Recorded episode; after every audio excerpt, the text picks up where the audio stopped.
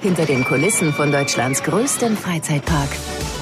Herr Mack, jetzt steht ja die fünfte Jahreszeit an und natürlich äh, die Badener sind ja natürlich auch Fasnet verrückt, wie man bei uns sagt. Sie sind mit der Fasnet aufgewachsen in Waldkirch, oder? Absolut. Ich meine, wir waren mittendrin. Waldkirch gilt ja wirklich als eine der Hochburgen der schwäbisch-alemannischen Fasnacht und äh, das hat sich auch in den letzten Jahren nicht verloren. Im Gegenteil, es ist weiterhin äußerst attraktiv, den schmutzigen Dunstig, den Klepperle-Wettbewerb und vieles mehr in Waldkirch zu erleben. Und das freut mich, dass solche alten Traditionen, meine, mein Großvater hat schon gerne Fastnacht gefeiert, ich habe das miterlebt, meine Eltern haben das gerne gemacht und meine Generation und dass jetzt auch die Jungen schon wieder dabei sind, äh, das ist doch was Schönes. Das lässt gerade in der digitalen Welt die Hoffnung nicht sterben, dass analoges Angebot, dass Angebote, wo Menschen zusammenkommen, letztlich auch weiterhin erfolgreich sind und das ist auch eine tolle Botschaft von Europapark. Erklären Sie uns doch mal, was ist denn der Klepperles Bub eigentlich? Und hat man das dann auch noch, wenn man ein älterer Bub ist, drauf? Also es ist ganz, ganz schwierig, weil äh, die wenigsten Menschen auf dieser Welt können es, können es technisch beherrschen. Insofern ist es schon mal schwierig, es auch den Hörern zu erklären. Ich habe es noch drauf, das vorneweg, und zwar sehr gut. Wenn das, äh, insofern glaube ich eigentlich, muss man das Klepperle äh, Kleppern lernen, wenn man äh, gerade so laufen kann und äh, die ersten Worte sagen kann, dann verlernt man es ein Leben lang nicht mehr. Ich habe dann auch damals schon als 5, 6, 7-Jähriger den Klepperle-Wettbewerb mitgemacht und den Klepperles Umzug mitgemacht und es gibt ja jeden schmutzige Dunschig einen Klepperle König. Also für viele, die es nicht kennen, der Hörer, man nimmt in der Regel Eichenholz und das wird es sind zwei Teile, Eichenholz, 10 cm lang, relativ schwer, ausgehöhlt, damit es schön zwischen den Fingern Platz hat. Und jetzt kommt der ganz, ganz große Trick. Man muss im Grunde genommen einen Rhythmus kleppern, sprich die beiden Eichen- oder Buchenholzteile äh, gegeneinander schlagen, sodass ein Rhythmus entsteht. Und dazu braucht es eine echte Handtechnik äh, und eine Koordination der Hand, weil ein Teil der Hand muss ein Teil des Klepperles festhalten, das andere muss sich frei bewegen und der Rest ist im Grunde genommen wie beim Tanzen. Dem Rhythmus freien Lauf laufen lassen und dann geht's los und dann ist die Melodie eigentlich das kleinere Problem. Jetzt findet man ja im Park auch eine wunderbare Sammlung an, an Masken und zwar auch wirklich wunderbare traditionelle äh, Masken. Larven heißt es auch teilweise in den äh, einzelnen Ortschaften.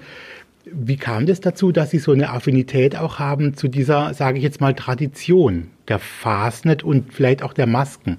Ja, die Max waren immer stark integriert, äh, auch in Umzüge. Meine Eltern, Großeltern haben schon auch für die Narrenzunft, die Krakelia in Waldkirch, Fahrzeuge gebaut und äh, die Vereine brauchten natürlich auch immer technische Unterstützung. Da haben sich die Max nie versagt und insofern war die Fasnacht mindestens mal die 14 Tage oder drei Wochen, um die es wirklich geht, immer bei uns auf dem Betriebshof zugegen. Das Ganze hat sich eben auch mitgenommen und äh, ich habe schon immer eine hohe Affinität auch zu den Narren gehabt. Ich habe selbst einen Bias äh, äh, besessen. Äh, meine Mutter hatte den schon, hatte dann irgendwann mal den Nachteil, dass es einer der aussterbenden äh, Biase war von der Maske und dem Kostüm, weil sie sich die äh, Uniform des Häs, wie man im Badischen sagt, verändert hat und äh, der Roland dann noch in dem Kostüm der Mutter daherkam. Also man hat von 100 Metern gesehen, wer da drunter steckt. Äh, mittlerweile ist es sehr schwierig, wenn alle das Gleiche tragen und auch die typische Maske. Ich hatte damals noch eine ganz hochwertige Maske, die aber sonst kein anderer mehr trug auf der Nase und insofern war ich natürlich voll bekannt, ohne dass ich die Maske runternehmen musste. Ja, und äh, diese Tradition hat sich fortgesetzt. Ich habe dann auch angefangen, Masken zu sammeln in, in meinem Wohnhaus. Und äh, als dann so alle Gänge voll waren und äh, man die Gefahr kommen sah, dass diese Masken, damit sie überhaupt noch Platz haben, ins Wohnzimmer wandern, haben wir dann die Reißleine gezogen und haben hier ein Museum gebaut. Und da sind alle meine Masken auch äh, hineingekommen, die bis zu dem Zeitpunkt gesammelt hatte. Und dann hatte ich noch das große Glück, eine große Sammlung erwerben zu können von einem bekannten Fastnachtsfan, äh, der es im Grunde genommen zur Lebensaufgabe gemacht hat, diese Masken zu sammeln. Und nach seinem Tod konnte ich diese Sammlung erwerben. Jetzt haben wir ein unglaublich schickes, attraktives und wunderbares Museum in der Deutschen Straße und da geht mir jedes Mal das Herz auf, wenn ich hineinkomme. Da höre ich schon die Fasnachtsmusik, das Klepperle und die Gesänge und das Pfeifen der Musikanten und das ist eine wunderschöne Jahreszeit und wird mittlerweile gekrönt durch